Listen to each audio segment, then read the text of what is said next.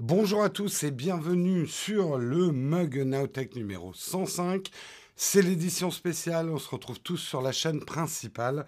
Nous sommes le vendredi 21 février 2020 et on démarre tout de suite.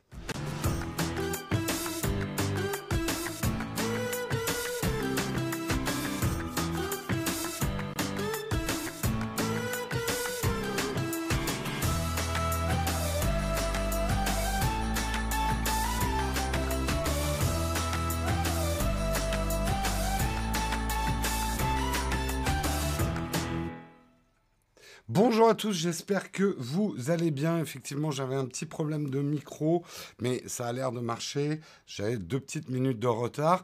Donc, pour ceux qui sont surpris de voir ce live sur la chaîne principale, je rappelle le principe. Le mug, ça se passe tous les jours de la semaine, mais du lundi au jeudi, ça se passe sur la chaîne secondaire qui s'appelle Nowtech Live. Si vous la connaissez pas, je ne peux que vous inviter à vous y abonner. Et donc, tous les matins, comme ça, on fait une petite revue de presse de la tech on en parle ensemble après dans la tartine. Enfin, vous verrez, il y a plein, il y a plein de rubriques différentes.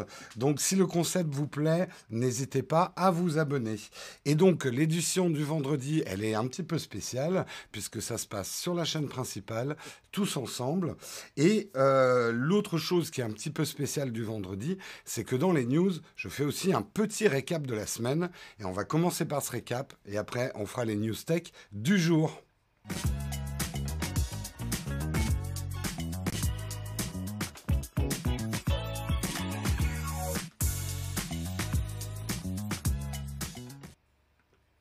Oui, effectivement, je suis légèrement enroué. Hein. J'ai pris un petit peu froid. Merci à la chatroom qui prend des nouvelles euh, de ma santé. Euh, si je les laissais faire, il prendrait même ma température. Ça y est, on commence à déraper. On va revenir tout de suite dans l'actu de la semaine. Ce que moi j'ai retenu de la semaine, des articles qui ont été faits et traités par le mug tout au long de la semaine. Eh bien, euh, on commence effectivement par Mozilla qui va dévoiler son propre VPN pour Android et Windows 10 à 4,99 dollars par mois. Donc c'est vrai qu'ils ont une vraie légitimité, hein, Mozilla, pour lancer leur VPN. Est-ce qu'ils vont y arriver sur un marché qui est déjà très encombré, hein, avec des nord, sud, est, ouest VPN On va pas faire de pub tant qu'on n'est pas payé. Euh, Euh, nous, c'est d'ailleurs pas celui-là qu'on utilise de VPN, au, cas où vous voudriez le savoir. Voilà, donc ça, c'était la première petite news de la semaine. Également Android 11 qui va sortir. Je vais pas vous refaire tout le récap des nouveautés. Guillaume a traité l'article hier, mais euh, pour faire un petit rappel, effectivement, que la date de lancement de la version finale d'Android, elle est, elle est attendue au troisième trimestre 2020, mais euh, il y a déjà la développeur preview d'Android 11.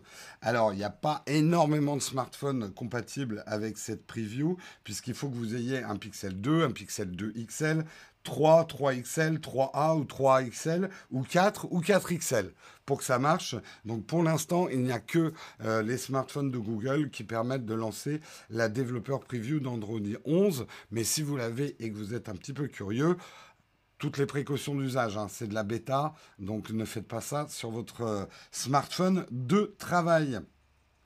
Une news qui a été assez intéressante de traiter avec vous, c'est effectivement Patreon. Patreon qui va débarquer beaucoup plus fortement euh, en Europe. Patreon, c'est quoi? Eh bien, c'est un site de crowdfunding, exactement comme Tipeee euh, ou Utip. Alors, ils n'ont pas exactement les mêmes fonctionnements. C'est Patreon, le grand système de crowdfunding pour des émissions, des youtubeurs, des artistes, des écrivains, des photographes aux États-Unis. C'est dirigé par un artiste lui-même. Hein. Euh, moi, c'est un site que j'aime bien. On n'est jamais passé sur Patreon, on a choisi Tipeee parce que Patreon ne fonctionnait qu'en dollars. La grande nouveauté, c'est qu'ils ouvrent des bureaux à Berlin et on va pouvoir l'utiliser en euros. Pour l'instant, nous ne sommes pas sur Patreon. C'est des choses qu'on est en train d'étudier. Ne vous inquiétez pas si vous êtes contributeur sur Tipeee, si vous êtes contributeur YouTube Member ou euh, euh, voilà, euh, ça va pas changer du jour au lendemain. On vous avertira et si migrations ont fait, je dis bien si migrations ont fait, on vous l'indiquera précisément. Mais vous pouvez toujours aller jeter un coup d'œil à Patreon, vous verrez que pour moi, c'est un petit peu le problème avec Tipeee en France, c'est que Patreon a beaucoup d'avance euh, quant aux fonctionnalités. C'est un site sur le crowdfunding qui est beaucoup plus moderne et qui offre beaucoup plus d'options. Donc en ça, ça risque d'être intéressant. Euh, pose-moi cette question en fin d'émission, euh, Winance Max, parce que là, je suis en train de faire les articles. Euh, également, ce qu'on a traité, on l'a même fait en tartine et c'était intéressant, la fraude fiscale, ce n'est pas l'explosion de la fraude fiscale, mais c'est l'explosion des recouvrements grâce à l'intelligence artificielle. Euh, la fraude fiscale en France, c'est quand même un véritable fléau euh, qui aujourd'hui est un manque à gagner entre 80 et 100 milliards, j'ai bien dit milliards, 80 et 100 milliards d'euros chaque année pour l'État. Eh bien, grâce effectivement à du data mining et un test d'utilisation des réseaux sociaux. Euh, le contrôle fiscal a déjà recouvré euh, les recettes issues du contrôle fiscal devraient dépasser les 9 milliards d'euros recouvrés. Donc, pour donner un petit peu un chiffre, en 2019, euh, attendez que je ne me trompe pas, euh, en fait, les sommes recouvrées grâce au data mining ont ainsi bondi de 130%, passant de 342 millions d'euros en 2018 à 785 millions en 2019. On a déjà eu le débat. Est-ce que c'est une bonne, est-ce que c'est une mauvaise chose? Moi, personnellement, je pense que si on recouvre une bonne partie de l'argent de la fraude fiscale, tout le monde s'en portera mieux. Après, l'utilisation des réseaux sociaux pour faire ça, ça pose débat, il faut que la CNIL surveille bien. Pour l'instant, c'est un test. Et voilà. Voilà, voilà. Ah, le, ah, le Lametrix est tombé. Merci de checker mon décor. Hop, le Lametrix est re place. Voilà.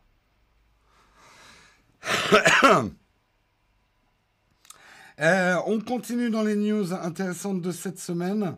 Euh, Apple a averti que ses résultats au deuxième trimestre 2020 seront fortement impactés par le coronavirus. C'est pas les seuls. Toute la tech et d'une manière générale beaucoup d'industries vont être affectées par une reprise lente euh, dans, les, dans les usines chinoises. C'est vrai que le coronavirus fait des ravages et c'est le plus important au niveau santé, mais également au niveau économique.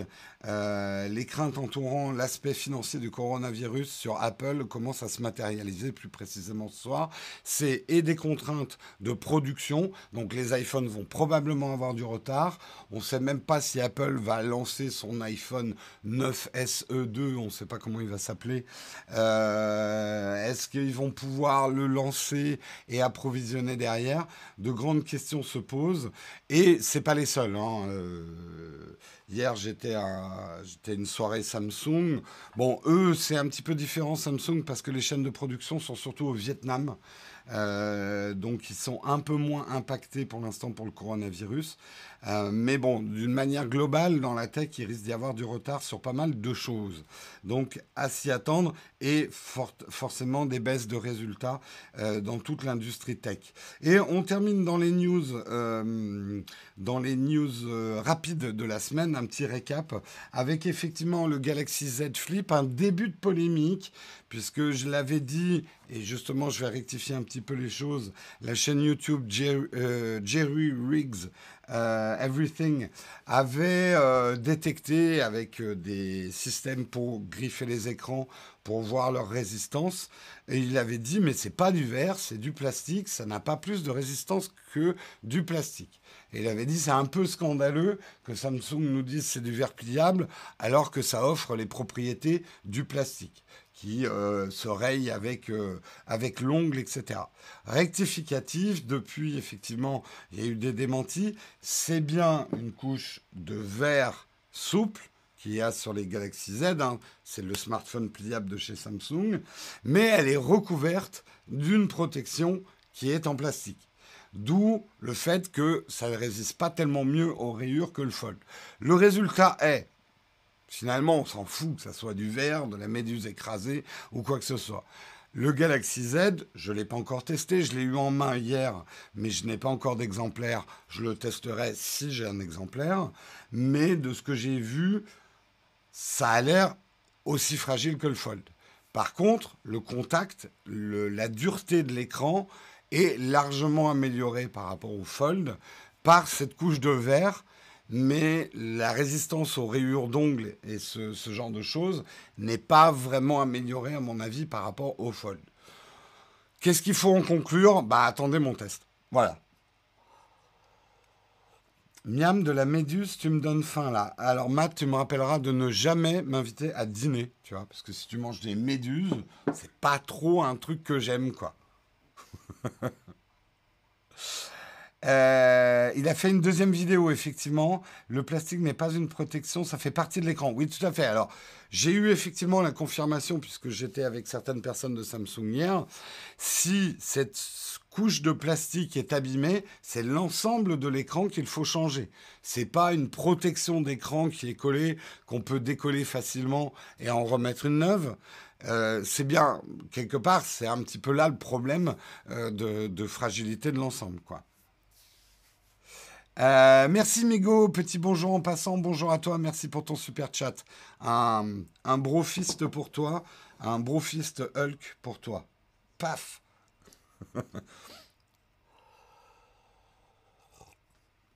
euh, Tu as déjà goûté la méduse dans les restaurants japonais? Je préfère pas savoir. Quand je vais au japonais, je, préfère pas savoir ce que je mange. Hein. Comme ça, tout le monde s'en porte mieux.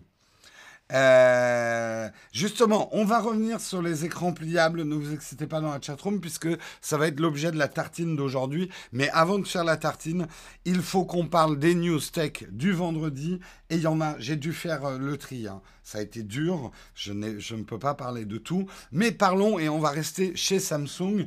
Qu'est-ce qui s'est donc passé hier avec cette notification du 1 Qu'est-ce qui s'est passé? Eh ben, Plein de gens qui ont des Samsung, et peut-être dans la chatroom, ça vous est arrivé euh, avec votre Samsung. Plein de gens ont reçu une notification très étrange, un chiffre 1. Euh, mais le plus flippant, je vais vous montrer le screen, c'est que, euh, pour ceux qui, en tout cas qui ont la vidéo, vous avez reçu un truc où c'est écrit traçage du mobile 1, 1. What? What? On me trace, ça y est, des espions chinois qui m'envoient des 1. C'est la fin des haricots, mouvement de panique. Des gens sont jetés dans la Seine. On les a repêchés, hein, euh, heureusement. Euh, et en fait, Samsung nous dit Oups, on n'a pas appuyé sur le bon bouton. C'était juste un test. Un test qui n'aurait pas dû sortir de l'interne chez Samsung. Euh, rien de bien grave. mais c'est vrai que euh, du coup, c'était un petit peu flippant, surtout avec cette histoire de traçage du mobile. Samsung précise bien que euh, c'est en fait la boîte à outils. Hein. C'est pas forcément de la géolocalisation, c'est la boîte à outils pour sécuriser ou localiser un smartphone à distance courte ou longue. En fait, c'est quand vous avez activé localiser mon smartphone. Fonction d'ailleurs que vous pouvez désactiver si vous voulez. Je ne vous le conseille pas forcément la localisation de son smartphone, moi, deux fois, ça m'a sauvé. Ça m'a permis de voir que j'avais oublié mon smartphone dans une salle de réunion que j'avais complètement oublié. Et ça m'a permis... Euh, ça m'a pas aidé pour mon iPad que j'ai perdu dans l'Eurostar, par contre, parce que j'avais pas activé la localisation, donc je n'ai jamais retrouvé mon iPad. Euh, mais ça m'a aidé une deuxième fois avec mon smartphone. Je sais plus pourquoi. Je sais que je l'ai utilisé deux fois et, et ça m'a aidé. Donc, voilà, euh, pas de panique, c'est pas de l'espionnage, euh, c'est pas les Martiens qui ont pris le contrôle de votre Samsung et qui vous envoient des codes mystérieux en 1. C'est juste une erreur en interne. Depuis, le stagiaire été baigné dans, de l'huile bouillante. Hein. C'est, euh, c'est la pratique hein, chez Samsung. Quand un stagiaire a. En fait, il avait posé son sandwich sur le bouton. Euh, bah voilà, ah, faites gaffe quand vous faites des stages, n'appuyez pas sur les boutons. ces pauvres stagiaires, ils prennent tout dans la gueule. Oh là là. Non, le bain d'acide, c'est chez Apple. Euh, chez euh, Samsung, ils sont plus cool. Ils ont un bain d'huile bouillante, en fait. Vous comprendrez pourquoi je parle d'huile bouillante. Vous verrez qu'en fait, euh, vous allez comprendre. Restez en ligne. On continue avec l'article suivant. Est-ce que Apple va nous permettre d'utiliser d'autres applications que les applications natives? Notamment pour lire ses mails ou naviguer. Vous le savez si vous êtes utilisateur d'iOS, si vous voulez lire un mail, vous cliquez sur un lien ou un bouton pour rentrer en contact avec quelqu'un, c'est l'appli mail par défaut qui s'ouvre.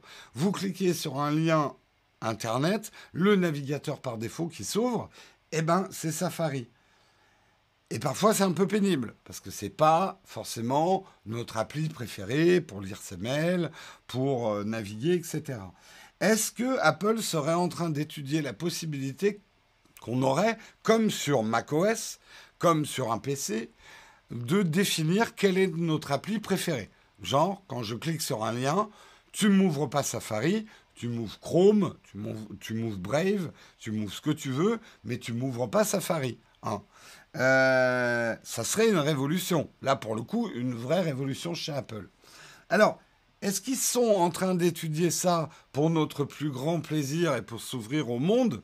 Que nenni, monseigneur, que nenni Bien évidemment, c'est un calcul, mais ce n'est pas les seuls à le faire. En fait, tous les GAFAM sont en train de flipper grave. En ce moment, ils sont contrôlés aux États-Unis pour des lois antitrust, pour checker effectivement qu'ils ne sont pas en situation de monopole, en tout cas qu'ils n'abusent pas de situation euh, de monopole et qu'ils sont suffisamment ouverts à la concurrence.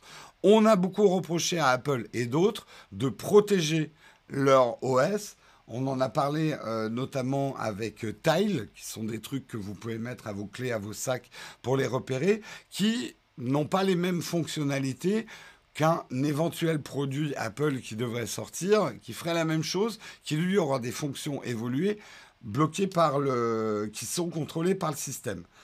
Euh, eh ben en fait, Apple va peut-être être obligé d'ouvrir à la concurrence et d'arrêter d'avoir son précaré et ses fameuses excuses. On fait ça pour la sécurité des gens parce que si on commence à leur donner de la liberté, les gens vont faire n'importe quoi sur leur Samsung. Donc ça va peut-être être effectivement un effet de bord euh, du, euh, du contrôle dans lequel les GAFAM sont actuellement. Pouvoir ouvrir l'application YouTube au lieu de lancer le site mobile ou Safari, ça serait top. Euh, oui, par exemple, tout à fait. Tout à fait. De pouvoir euh, régler un peu plus finement et de manière granulaire. Et puis Apple nous la fait pas. Il faut arrêter de nous prendre pour des cons. Je veux bien entendre hein, l'argument selon quoi euh, Yolande, qui a un iPhone et qui sait absolument pas s'en servir, c'est dangereux de lui donner des options comme ça parce que elle va mettre, elle va mettre un lien complètement, complètement à chier dans la fonction ouvrir un navigateur. Ok, mais à ce moment-là, tu planques. Tu mets ça dans des fonctions euh, évoluées avec un mot de passe admin. Enfin, voilà. Yolande, elle ira pas faire n'importe quoi. Je dis Yolande, mais ça pourrait être Roger. Hein. On connaît tous Roger. Donc, euh, voilà. Après, ça a toujours été euh, la pratique chez Apple c'est de nous empêcher de trop trifouiller avec le système pour éviter les problèmes.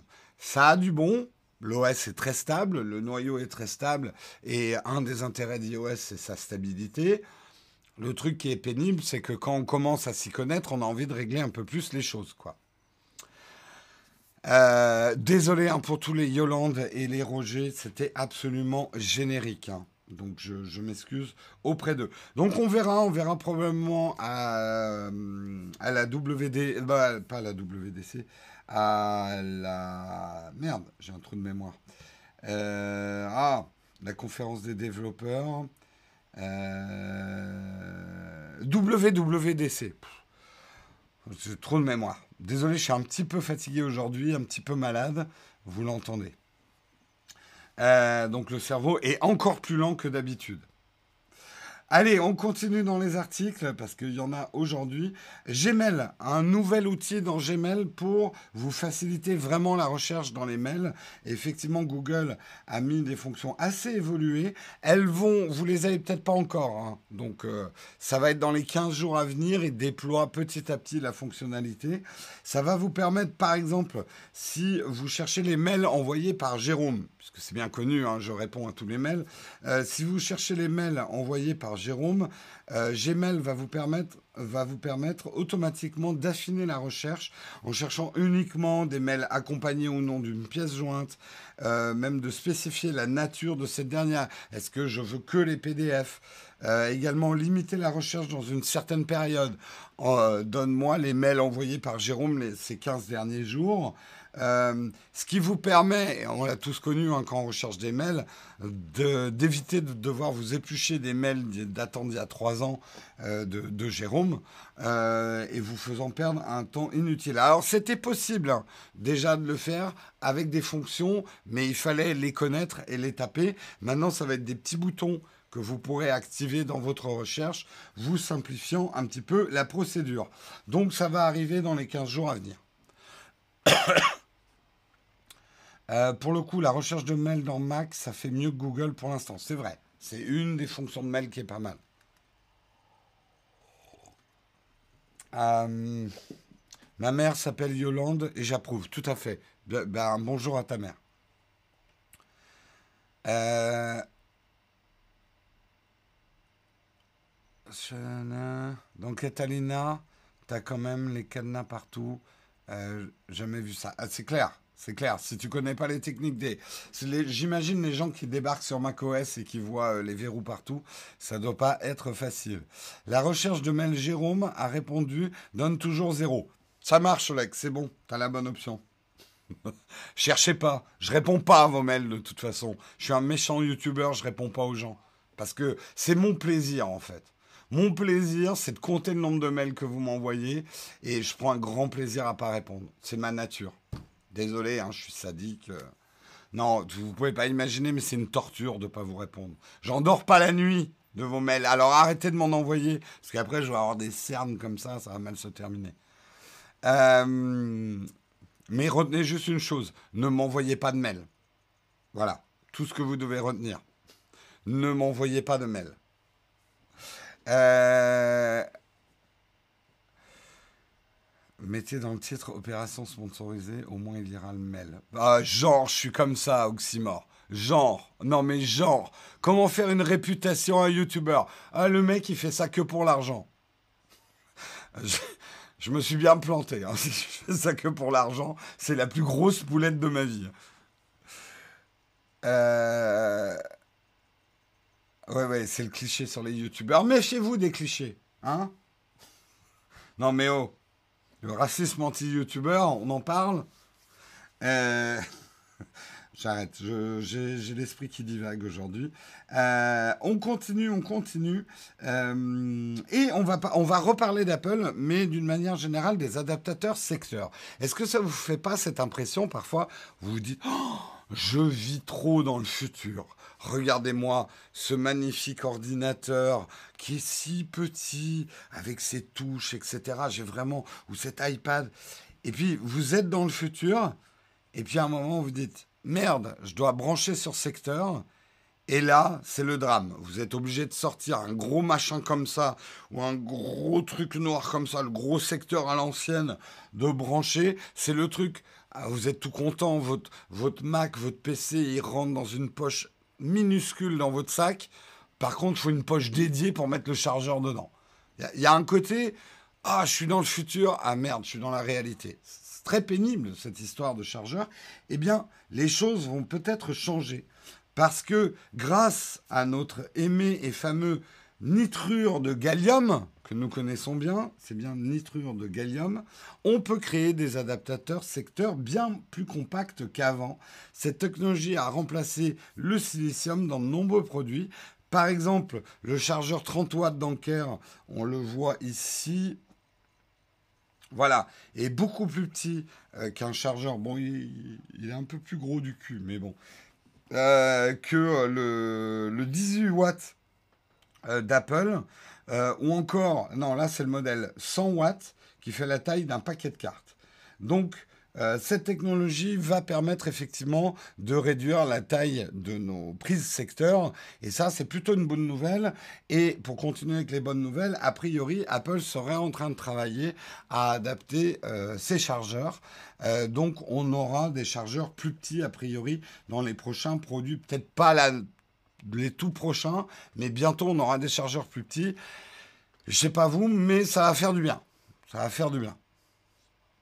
100 watts la folie, exactement. T'as quelque chose contre ceux qui sont gros du cul? Non, pas du tout. Absolument pas. C'est juste une constatation. Euh, à quand les bureaux à induction? Est-ce que c'est vraiment souhaitable? À voir. Euh, 100 watts. Oui, oui, 100 watts, 100 watts. Euh, voilà, donc je sais pas vous, mais moi c'est un truc qui me ferait plaisir, parce que c'est toujours une tristesse que j'ai d'avoir un, super outil technologique tout fin, tout beau, avec un gros chargeur, quoi. C'est chiant. Et honnêtement, Apple, c'est pas les pires. Euh, dans le monde PC, tu as des super PC hyper fins et tout, et tu as une espèce de boîte noire euh, avec du gros câble autour et tout qu'il faut se trimballer, quoi. Le top serait de ne plus avoir à recharger tous les jours. Oui, alors ça, on n'y est pas encore, hein, quand même. Hein. Euh, chez moi, le chargeur est resté dans la boîte. J'en utilise d'autres. D'accord. Clément, pose-moi ce genre de questions en fin d'émission. Allez, on continue euh, dans les articles. Euh, et c'est putain, on est déjà au dernier article. Tant mieux, on va avoir du temps pour faire une bonne tartine. On va parler de l'huile de cuisson des McDo. Jérôme, quel rapport avec la tech? Eh bien, il y en a un. L'huile de cuisson des McDo pourrait être transformée par l'impression 3D. Et je ne déconne pas. C'est bien un article très très sérieux puisque à l'université de Toronto, André Simpson est professeur et directeur du centre de résonance magnétique nucléaire environnementale, et ce centre est notamment dédié à la recherche environnementale. On s'en serait un peu douté. Euh, or, il a un souci. Hein, ce cher André Simpson, c'est que ils utilisent beaucoup l'impression 3D, mais le matériau qu'on utilise pour imprimer la 3D euh, lui coûte très cher. Hein, c'est quelqu'un un peu près de ses sous, mais c'est quand même très cher puisque euh, le matériau pour l'impression par projection lumineuse est un plastique liquide très onéreux, coûtant jusqu'à 500 dollars le litre. Ça fait cher l'impression 3D. Donc il s'est dit on va chercher un nouveau produit pour faire. Alors c'est pas de l'impression comme on voit sur les imprimantes classiques 3D, hein. c'est de la projection lumineuse sur du plastique. Donc il a cherché d'autres matériaux. Et en fait, un des matériaux qui marche le mieux, c'est l'huile sale des fast-foods. L'huile qui a servi à la cuisson. Il la filtre pour enlever tous les petits morceaux de nuggets et de, et de, et de frites qui traînent. Mais après, euh, c'est un, un matériau qui va leur permettre de faire une impression qui garde toutes les propriétés des, impressions qu'ils faisaient avant. Je vous montre ce qu'ils ont imprimé avec euh, l'huile de frites euh, du McDo. Ce petit papillon souple, euh, donc c'est du plastique souple qu'on peut tordre, et eh ben ça c'est de l'huile de frites. Voilà. Et l'huile de frites, ça va coûter 30 centimes le litre. Donc c'est beaucoup plus intéressant que du plastique liquide. Alors, est-ce que l'odeur reste? C'est aussi la première question que je me suis posée. Je sais pas. Je sais pas, il faudrait aller renifler le papillon. Hein. Je n'ai pas cette info-là. Ils l'ont pas écrit dans l'article. Euh, néanmoins, ça pourrait être effectivement un recyclage assez sympa de l'huile de nos frites. Hein, moi, je dis. Oui, ils s'en servent comme matériau principal. Alors, probablement qu'il y a un traitement de l'huile euh, pour la rendre gélatineuse euh, et, et, pouvoir imprimer quelque chose dedans. Et le, gros avantage en plus, j'ai oublié de le dire et c'est hyper important, c'est que du coup, on a un objet en 3D qui est biodégradable. Un objet en plastique 3D souple, biodégradable. Plutôt intéressant. Hein euh, ça pourrait être pas mal.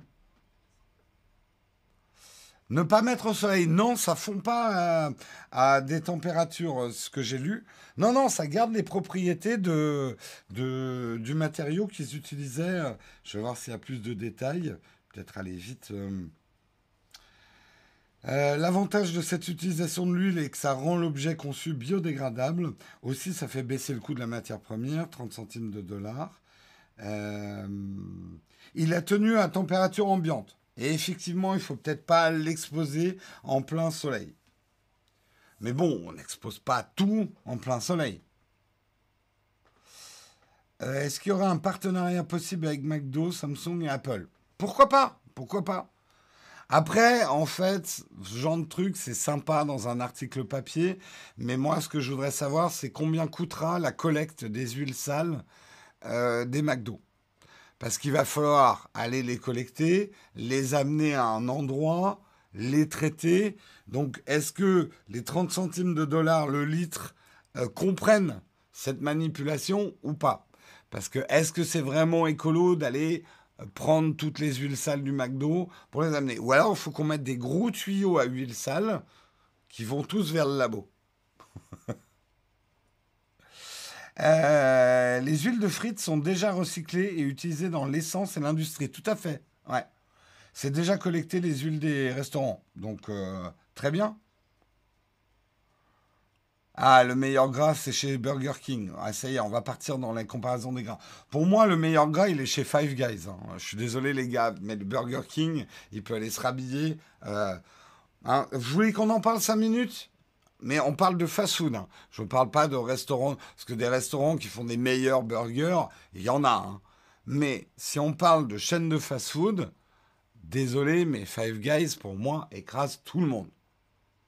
Burger King, c'est mieux, que, mieux que McDo. ça, c'est pas dur. Mais ça n'a rien à voir avec Five Guys, quoi. Quick. Non, non, non, c'est pas possible de me sortir quick, là.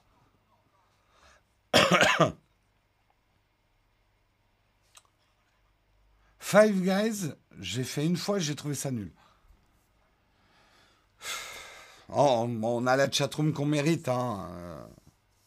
Five Guys, oui. Si vous passez à Paris, essayez d'aller manger au Five Guys. Il y en a, je crois qu'il y en a trois ou quatre maintenant dans Paris. Quick, mais Quick, c'est horrible. Non, c'est plus belge, hein. c'était belge. Quick.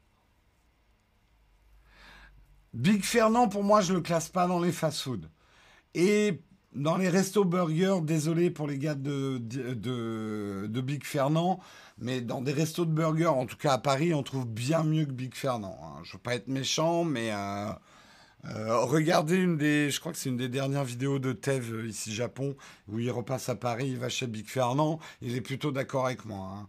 Le, burger Big Fernand, c'est pas mal, mais tu trouves bien mieux. Au Wendy's, ils sont pas en France. Pas du jeu, Nicolas. Euh... Alerte gravier. Tu m'étonnes. Là, on a, on a dérapé dans l'huile de frites. On est en train de parler de. Et là, pour le coup, hein, quand je vous parle de burger, j'ai personne dans la chatroom qui me dit Mais quel est le rapport avec la tech? Désolé, hein, je me moque de certaines personnes. Ben, il n'y en a aucun, mais on se fait plaisir, on est ensemble, on discute de ce qu'on veut. C'est le vendredi, Jérôme est en retard, alors qu'il était en avance. C'est pas grave. C'est franchement, c'est pas grave. euh... KFC, ouais, mélangeons pas tout. Allez, on commence une journée qui commence bien. On a parlé de burger à 8h35 du matin. Je vous propose qu'on passe à la tartine. Euh, mais avant de passer à la tartine, nous allons parler de notre sponsor, c'est le Shadow PC. Et aujourd'hui, on est vendredi, c'est un grand jour, c'est le jour du tirage au sort du gagnant de la semaine qui a gagné un mois de Shadow euh, gratuit, roulement de tambour. Eh bien, je vous le donne dans le mille, c'est Gilly, Gilly 10 qui a gagné et qui nous dit je voudrais bien avoir Shadow PC avec le mug, euh, euh, Nowtech avec mon téléphone. Merci énormément si je gagne. Donc je décrypte, je pense que tu veux tester effectivement le Shadow PC sur ton smartphone. Eh bien écoute, tes vœux sont exhaustés. Ex j'arrive pas à parler ce matin. Tes, tes vœux sont exaucés. Waouh, c'est dur là ce matin. Euh, tes vœux sont exaucés. Euh, bravo à toi, tu as gagné donc un mois de, pour pouvoir tester le Shadow PC dans sa version boost. Hein. On, me demande est-ce qu'on va gagner un Infinite? On reviendra pendant les camps de fac. Si vous avez des questions sur Infinite Ultra, euh, je pourrais vous répondre. Après, je ne travaille pas chez Shadow, mais je pourrais vous répondre par rapport à ce que j'ai compris sur Ultra Infinite, mais ça sera en fin d'émission.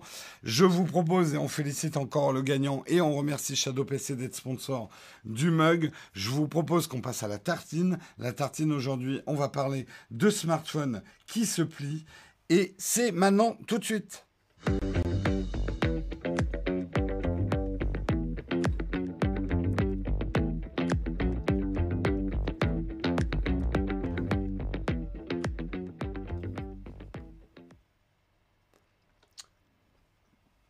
Non, non, c'est pas l'alcool. Je pense que c'est un peu la fatigue qui fait que j'ai du mal à parler aujourd'hui. Je suis un petit peu fatigué. Vivement, euh, à quoi que non, j'ai un peu du boulot ce week-end. Euh, vivement, prochaine fois où je pourrais me reposer. Allez, on va parler, on n'est pas là pour déconner, hein.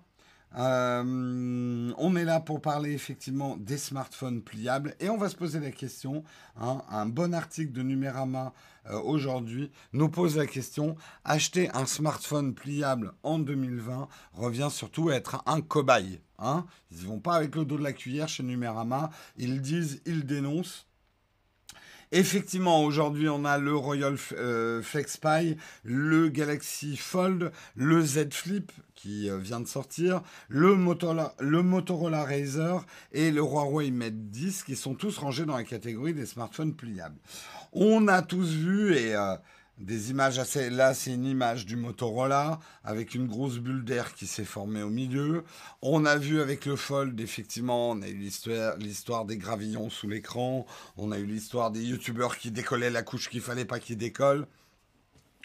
Euh, on en a parlé tout à l'heure, le flip qui serait plus fragile qu'il n'en a l'air euh, au niveau de l'écran. Donc on peut légitimement se poser la question, est-ce qu'aujourd'hui, acheter ces technologies de smartphone pliables, c'est pas un petit peu trop tôt?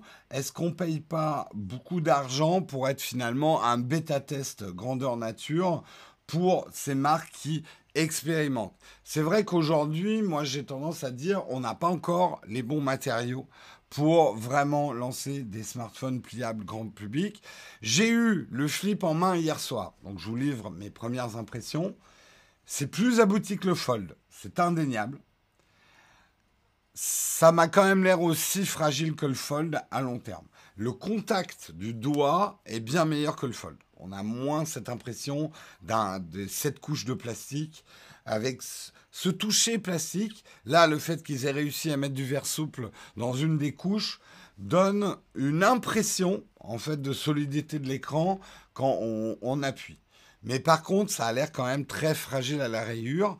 Donc aujourd'hui, j'ai envie de dire, moi c'est mon avis et après je vais recueillir le vôtre, ces smartphones sont achetables, exploitable, utilisable, mais c'est pour collectionneurs ou personnes qui sont obsédés d'avoir le dernier, c'est quand même 1500 euros un flip, hein, euh, qui sont un peu obsédés d'avoir un truc avec un effet waouh du futur, mais qui sont également extrêmement soigneux. C'est des téléphones, j'ai envie de dire, vous les rangez dans leur petite housse, quoi pour pas que ça prenne la poussière. Pour et puis quand vous les utilisez, manucure avant, hein, petite manucure avant d'utiliser son flip. C'est pas un truc que vous allez euh, en mangeant votre Burger King ouvrir avec le pouce, avec l'ongle qui va bien laisser une bonne rayure sur l'écran, euh, ce genre de choses. C'est des objets euh, fragiles encore. Alors, qu'est-ce que vous en pensez? Exact, on peut enfoncer l'écran du Z juste avec l'ongle.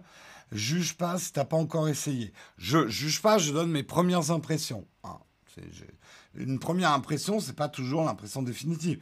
Je, prends beaucoup de précautions. J'attends de l'avoir en main et de vraiment le tester ici pour donner un avis définitif. Euh, du coup, le côté faussement pratique du pliable tombe à l'eau, le concept se nie lui-même, c'est débile. Alors, Attention, n'exagérons rien. C'est pour ça que je vous dis bien, ils sont Samsung euh, ne lance pas des prototypes. C'est des smartphones qui fonctionnent, qui marchent, mais juste qui sont fragiles. Et c'était un peu la question qu'on s'était posée avec le, le, Fold. Et moi, ma réponse, c'était c'est pas un smartphone. Ça se met pas dans la poche comme un smartphone. Ça s'utilise pas au quotidien comme un smartphone. C'est un objet technologique en avance sur son temps, mais il faut être extrêmement soigneux avec quoi.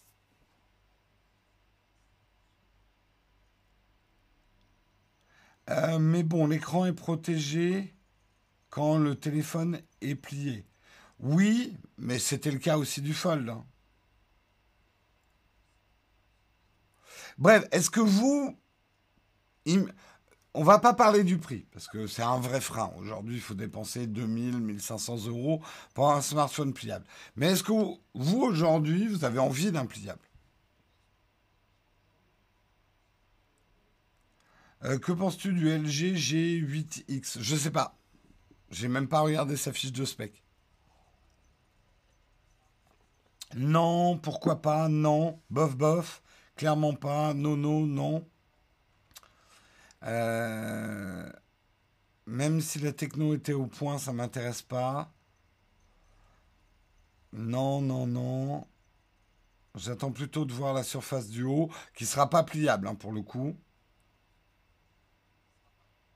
Dans ce cas, le smartphone pliable, c'est mort. Non, faut pas dire que c'est mort. Euh, parce qu'aujourd'hui, ils doivent chercher, au niveau des matériaux, ils ont déjà fait des progrès entre le Fold et le Z Flip.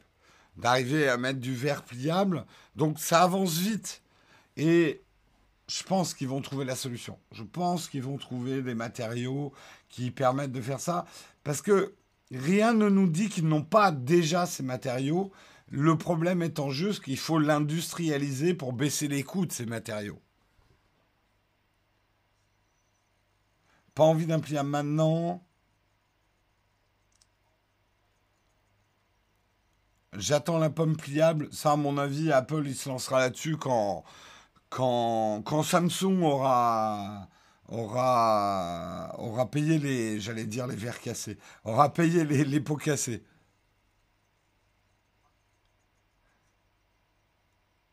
le terme vert, c'est pas le bon, c'est pas exactement ça. Alors, il y a eu un correctif hein, sur cette histoire. Est-ce que Samsung a menti en disant du verre? J'ai reprécisé tout à l'heure, c'est bien du verre souple qu'ils ont mis. Le seul truc, c'est qu'il y a une couche de plastique au-dessus du verre.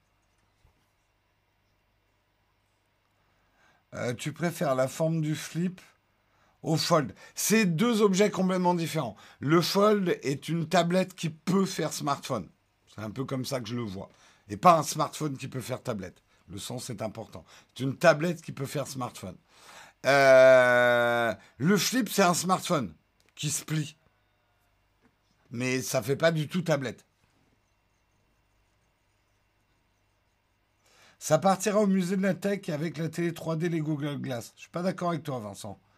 Je pense qu'ils tiennent quand même quelque chose.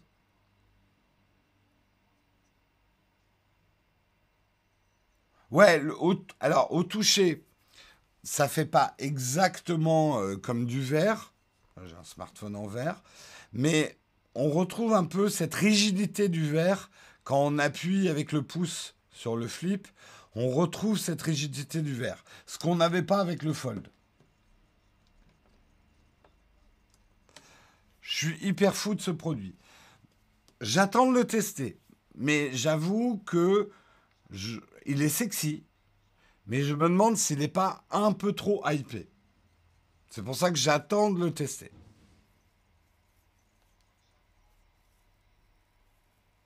La forme du flip, vu la longueur, c'est confort. Oui, t'as juste.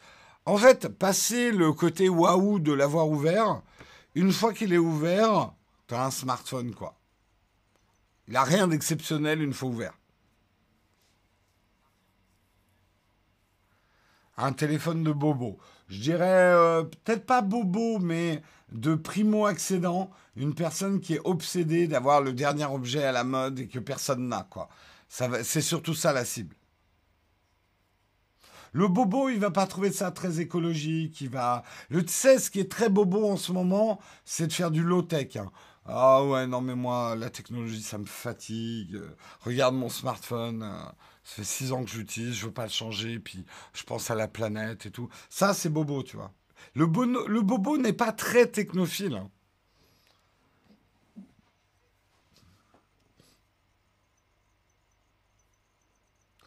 Mais c'est quoi l'intérêt?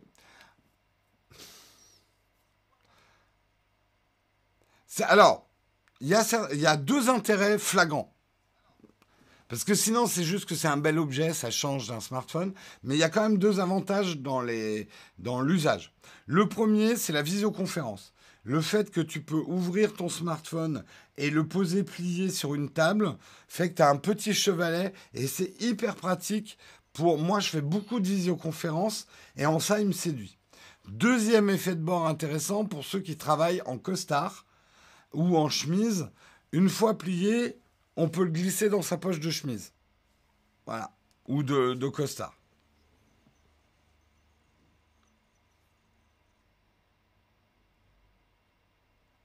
Euh, ça fait comme les premiers téléphones, on, les cassait tout le temps et maintenant non. Oui, la recherche avance.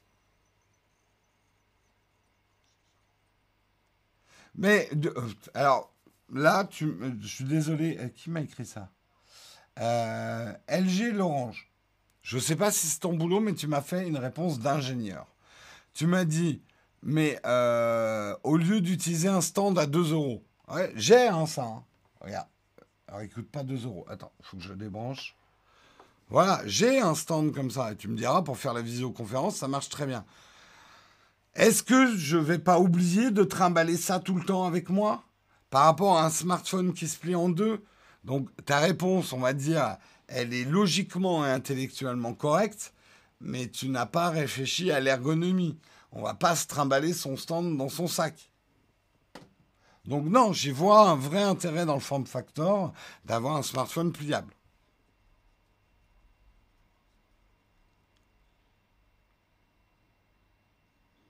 Ta vision de celui qui refuse la consommation pour la consommation me déçoit.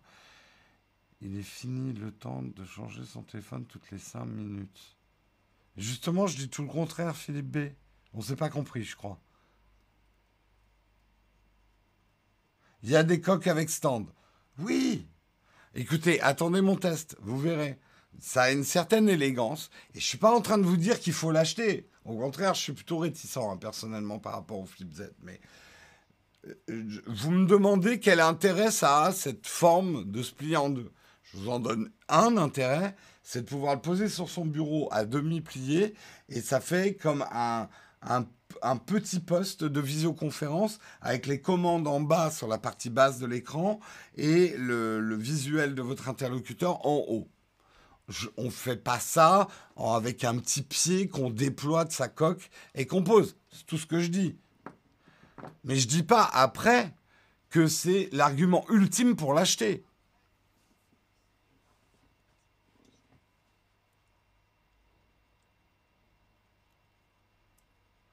Euh, je sais pas moi qui voulais toujours avoir le dernier. Je sais pas moi qui voulais toujours avoir le dernier truc.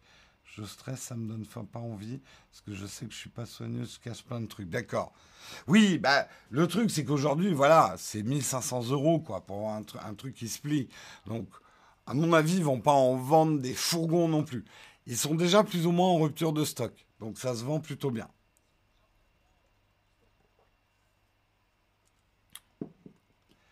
Euh, on flippe pour le flip. Allez, le jeu de mots est fait. Si le jeu de mots est fait, ça veut dire que il est temps qu'on passe à la dernière rubrique de notre émission avant de se quitter.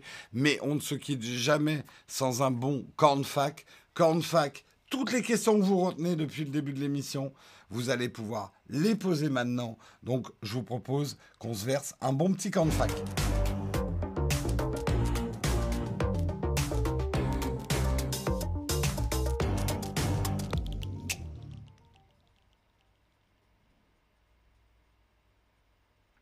Pas de petit déjeuner équilibré sans des bons camps de fac, ce qui n'est absolument pas vrai d'ailleurs au niveau diététique. Hein.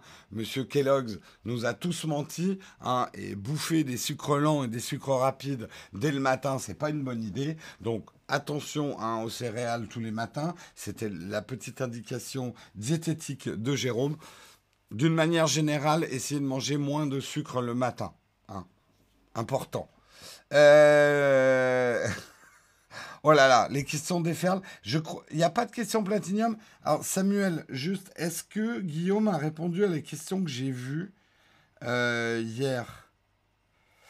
Euh, Est-ce qu'il a répondu? C'était une question. Attends, je cherche. Merde, c'est pas là.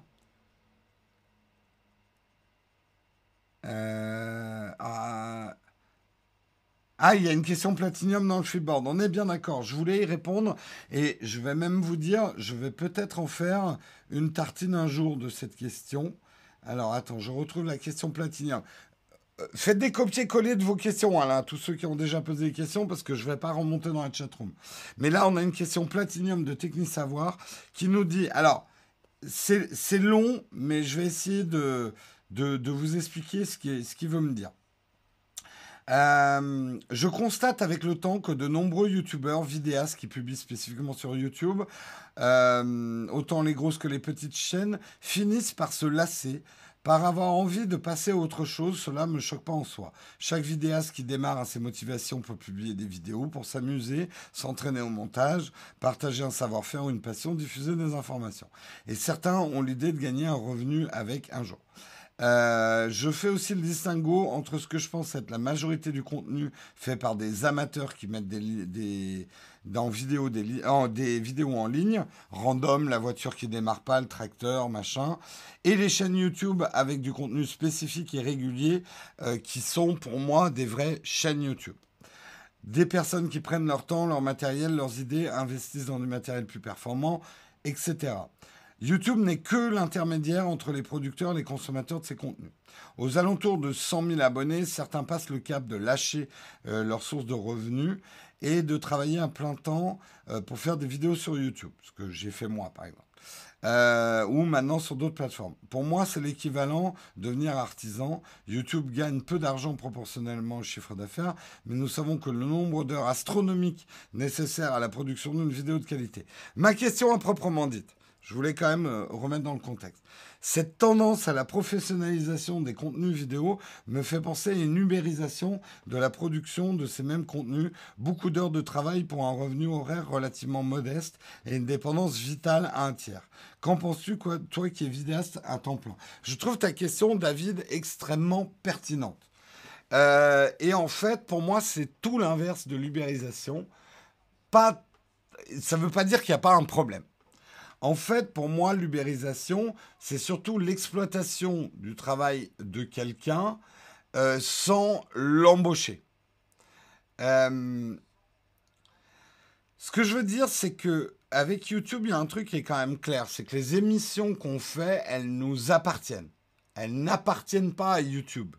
YouTube n'achète pas nos émissions. On est comme une boîte de production et en mettant nos vidéos sur YouTube, on donne le droit à YouTube de mettre de la pub dessus, d'héberger notre contenu, de le distribuer, mais il nous reverse quand même 55% du revenu publicitaire. Et quand on voit les coûts astronomiques de la diffusion YouTube, on comprend qu'ils prennent 45%. Donc, non, pour moi, ça ne correspond absolument pas aux critères d'ubérisation.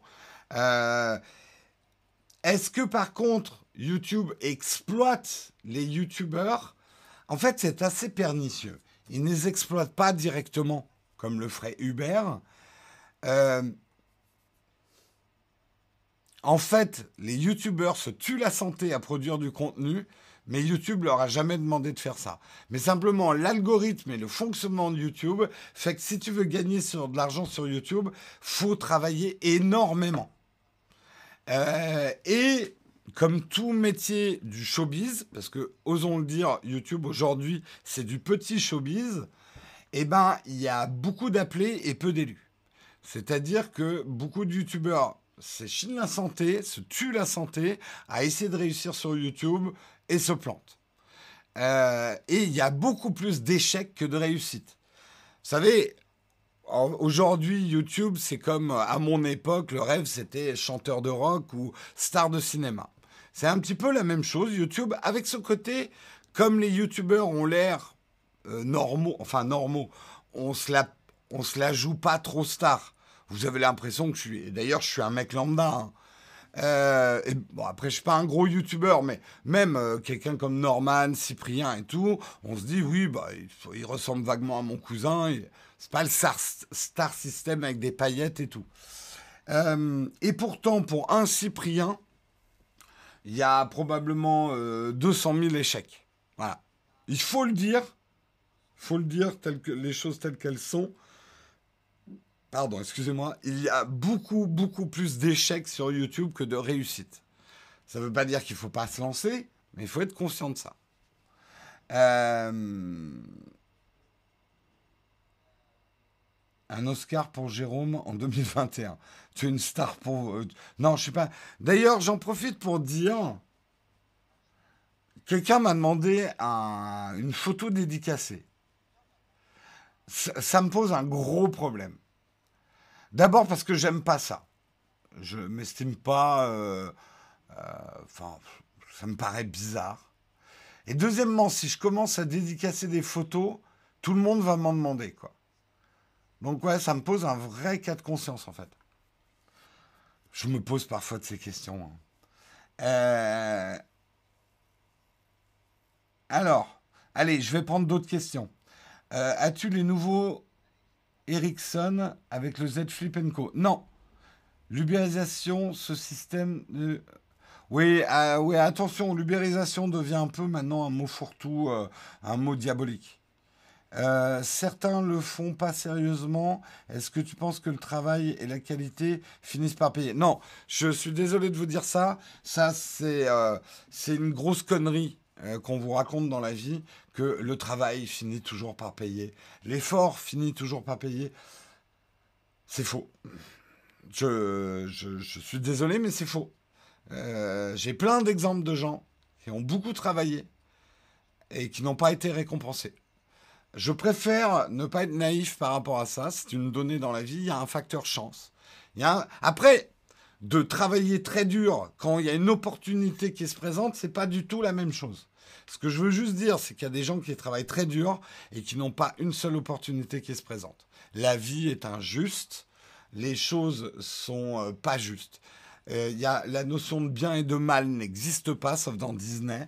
Euh, voilà, je vous fais de la philosophie de comptoir, mais là où j'en suis dans ma vie, c'est le constat que je fais que le facteur chance est un facteur énorme. Après, en travaillant, on augmente ses chances, mais le travail n'est pas toujours récompensé et la qualité n'est pas toujours récompensée. Loin de là. Et qu'il y a des gens qui n'en branlent pas une et qui font de la merde et qui réussissent vachement bien. Faut le savoir. Euh, je continue. Putain, les questions vont trop vite, donc je lis les dernières posées, reposez-les. Hein. Euh, as-tu fait une vidéo sur l'Osmo Pocket? Oui, tu peux aller la voir sur la chaîne. Salut Jérôme, que penses-tu de l'iPhone 12 euh, Mais je l'ai pas, donc je ne vais pas répondre à ces questions-là. Je l'ai pas. On peut divaguer longtemps sur l'iPhone 12, mais on ne l'a pas, donc c'est que des divagations. Euh, que penses-tu du Galaxy Note 10 euh, Light, j'ai pas testé la version Light, mais bon, a priori, c'est du bon. les débats sur les universités en France, ils, elles, travaillent dur. D'accord. Euh, alors, tu fais partie des chanceux avoir été. Non, je n'ai pas été sélectionné pour l'Infinite. J'ai eu un Infinite en bêta. Il n'est pas impossible que j'ai accès à un Infinite dans le cadre de mon travail euh, Nowtech, mais mon compte perso Shadow euh, n'a pas été sélectionné pour Infinite. Et pourtant, je suis Early Bird. J'ai fait partie des 500 premiers à avoir le Shadow. Est-ce que ça me froisse? Oui, un peu. Je ne vous le cacherai pas. Euh, c'est pas parce que Shadow est euh, le sponsor de nos émissions que je m'empêche de les critiquer. Je pense que pour moi, ils ont fait une très grosse erreur avec le retard qu'ils ont sur l'Ultra Infinite d'en mettre quand même 3000 dans la nature parce que ça crée une notion d'injustice. Euh, après, je ne connais pas les tenants et les aboutissants, mais j'aurais été Shadow, voyant le retard et que j'allais pas pouvoir livrer les Ultra et les Infinite à ceux qui les avaient préco, j'aurais dit, comme toutes les autres marques, on est en retard, ça arrivera à la fin de l'été. Point à la ligne. Le fait même de dire ah oui, il y en aura quand même un tout petit nombre de dispos, on va les attribuer, mais c'est un peu compliqué pour les attribuer, on va faire ça aux derniers qui ont acheté ou aux premiers. Ça a donné un micmac je, vais même être dur avec Shadow. Pour moi, c'est une décision d'ingénieur. Je vais être dur avec les ingénieurs aussi. C'est une décision de gens qui pensent que euh, un truc logique, ça va marcher. Non, il faut un truc clair avant tout. Et un truc clair, ça aurait été de dire les Ultras, les Infinite ont du retard, ça arrive à la fin de l'été. Pour tout le monde. Voilà, c'est mon avis. Euh, allez, on continue. Tu peux nous en dire d'autres sur les avantages de soutenir la chaîne entre deux chaînes, laquelle il vaut mieux s'abonner euh, Des news sur. Alors, hé, Nicolas qui essaie de fourrer cinq questions dans sa question, je vais répondre à ta première question. Euh, peux-tu nous dire sur les avantages de soutenir la chaîne? Ben, il faut comprendre que soutenir une chaîne pour le crowdfunding, c'est pas acheter un produit. Je vais pas vous dire, oh, bah, soutenez la chaîne, vous aurez un t-shirt gratuit ou ce genre de truc. Vous achetez pas un produit. Si vous soutenez une chaîne, c'est soutenir le projet. C'est parce que vous pensez que cette personne le mérite, qu'elle travaille pour que sa chaîne existe et que si elle vous dit qu'elle a besoin de vous, par exemple, nous, notre chaîne, voilà, le leitmotiv de notre chaîne, c'est qu'on a besoin de vous pour créer des salaires. C'est-à-dire la seule chose à laquelle on emploie l'argent que les contributeurs nous donnent, c'est pour payer une partie du salaire de Karina. Je ne vous cacherai pas qu'aujourd'hui, ce qu'on a au crowdfunding ne permet pas de payer le salaire chargé de Karina. Il n'est pas chargé genre cher.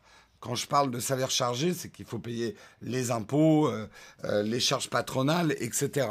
Euh, mais aujourd'hui, nos contributeurs, on va dire, nous permettent de créer de l'emploi pour Karina. Mais même moi, je ne me paye pas avec l'argent des contributeurs. Le, donc, voilà, si quelqu'un vous présente un projet en vous disant j'ai besoin de vous pour le concrétiser, pourquoi j'ai besoin que les contributeurs nous aident à faire les salaires?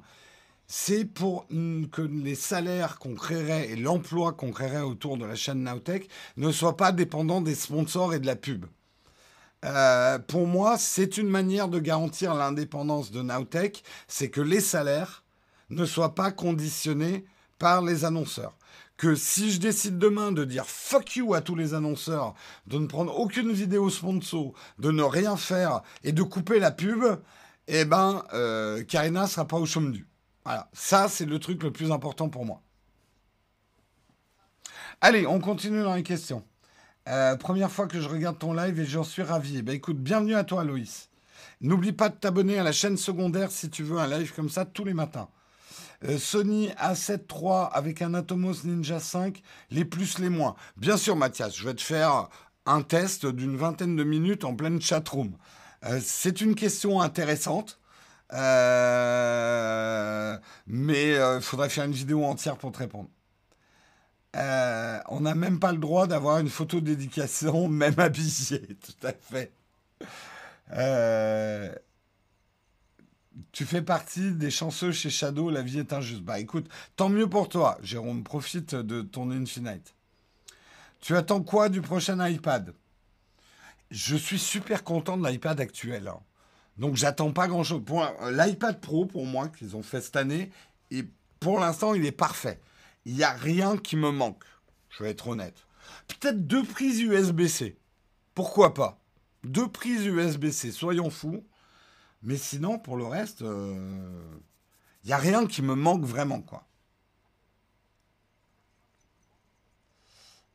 Euh, j'ai plus mon 11 Pro. Euh, si, si, il est là. Quelqu'un me demandait si je faisais les lives avec le smartphone. Non, non. Là, c'est un GH5S qui me filme pour le live. Vous avez oublié la saison 2 de Fortnite euh, Non, j'ai même pas vu que la news était sortie de la saison 2. Il y a une news sur la saison 2 de Fortnite? Je vois pas. Je vois pas. Bref. Non, c'est pas remonté dans les news principales du jour hein, pour l'instant. On parle du GH6, il y a des rumeurs, mais rien de confirmé.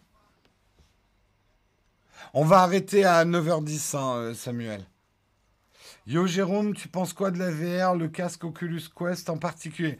Ça commence à prendre. J'en ai pas encore de casque VR, mais je commence à me dire, il me manque encore le, l'appli killer, le truc qui me ferait dire putain, il faut vraiment que j'ai un casque de VR. Mais je dirais que le prix commence à atteindre un certain sweet spot. Je vous avais montré en démo ce que Shadow va permettre de faire avec un Oculus Quest. Je pense que je m'y intéresserai à ce moment-là.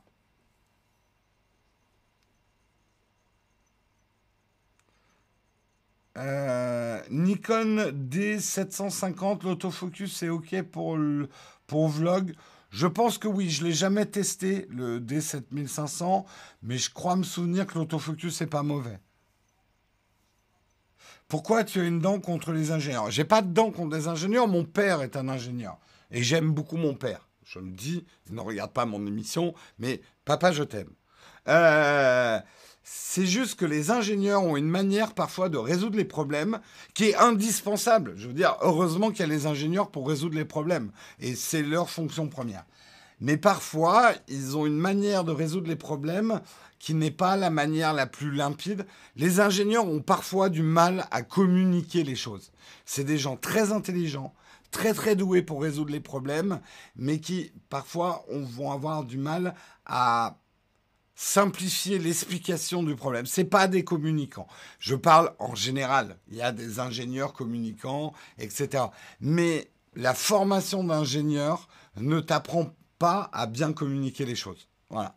Mais j'ai absolument aucune dent contre des ingénieurs. Bien au contraire, c'est un métier que je respecte énormément. Et ils sont pas commerçants aussi. Oui, c'est vrai. Euh, as-tu vu la dernière vidéo d'Emmanuel Pampuri sur les micro-cravates Picme Wireless? Non, j'ai pas vu, mais Emmanuel euh, était là l'autre jour et il m'a montré le produit. Effectivement, très intéressant comme produit. Est-ce que tu penses que cette année, il y aura un MacBook 14 euh, pouces? Aucune idée.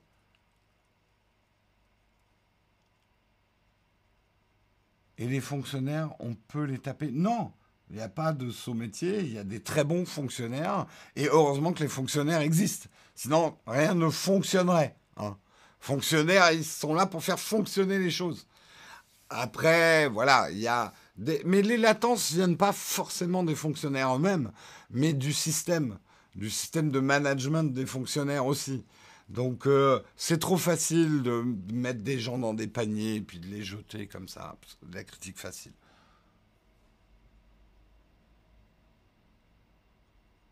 Là, j'arrive et ça parle mal des ingénieurs. Au contraire, Maxi Chess, je dis que vous étiez hyper intelligent. Mais vous n'avez pas une intelligence pour tout. On ne peut pas être tout. Hein. Vous ne pouvez pas être ingénieur, commerçant, euh, communicant, artiste. Non. Non, il n'y a pas de montagne sans vallée. Euh, que penses-tu des ingénieurs fonctionnels? Bon, vous avez décidé de me mettre dans les cordes hein, aujourd'hui. Hein.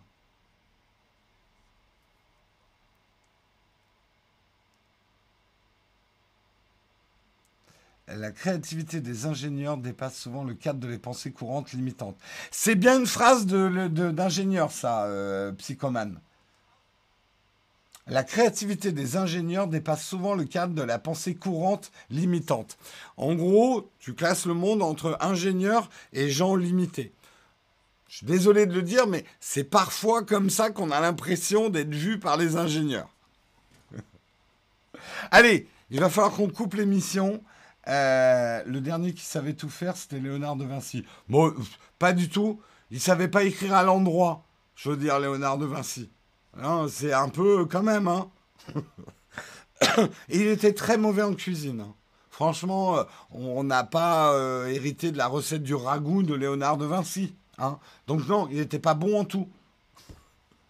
Et bref, je pourrais continuer des heures, mais il y a toute bonne chose arrive à une fin.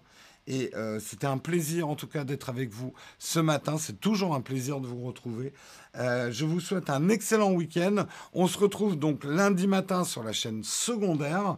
Je rappelle aux contributeurs que le jeudi VIP qui devait avoir lieu hier va avoir lieu ce soir à 18h. Donc les contributeurs, rendez-vous à 18h pour un live privé ensemble. Et je vous souhaite un excellent week-end. Merci Noturion pour ton super chat d'un ingénieur qui t'aime bien aussi. Mais j'adore les ingénieurs, encore une fois. Bon, je vais faire un t-shirt. I love les ingénieurs. Allez, ciao tout le monde. Bon week-end.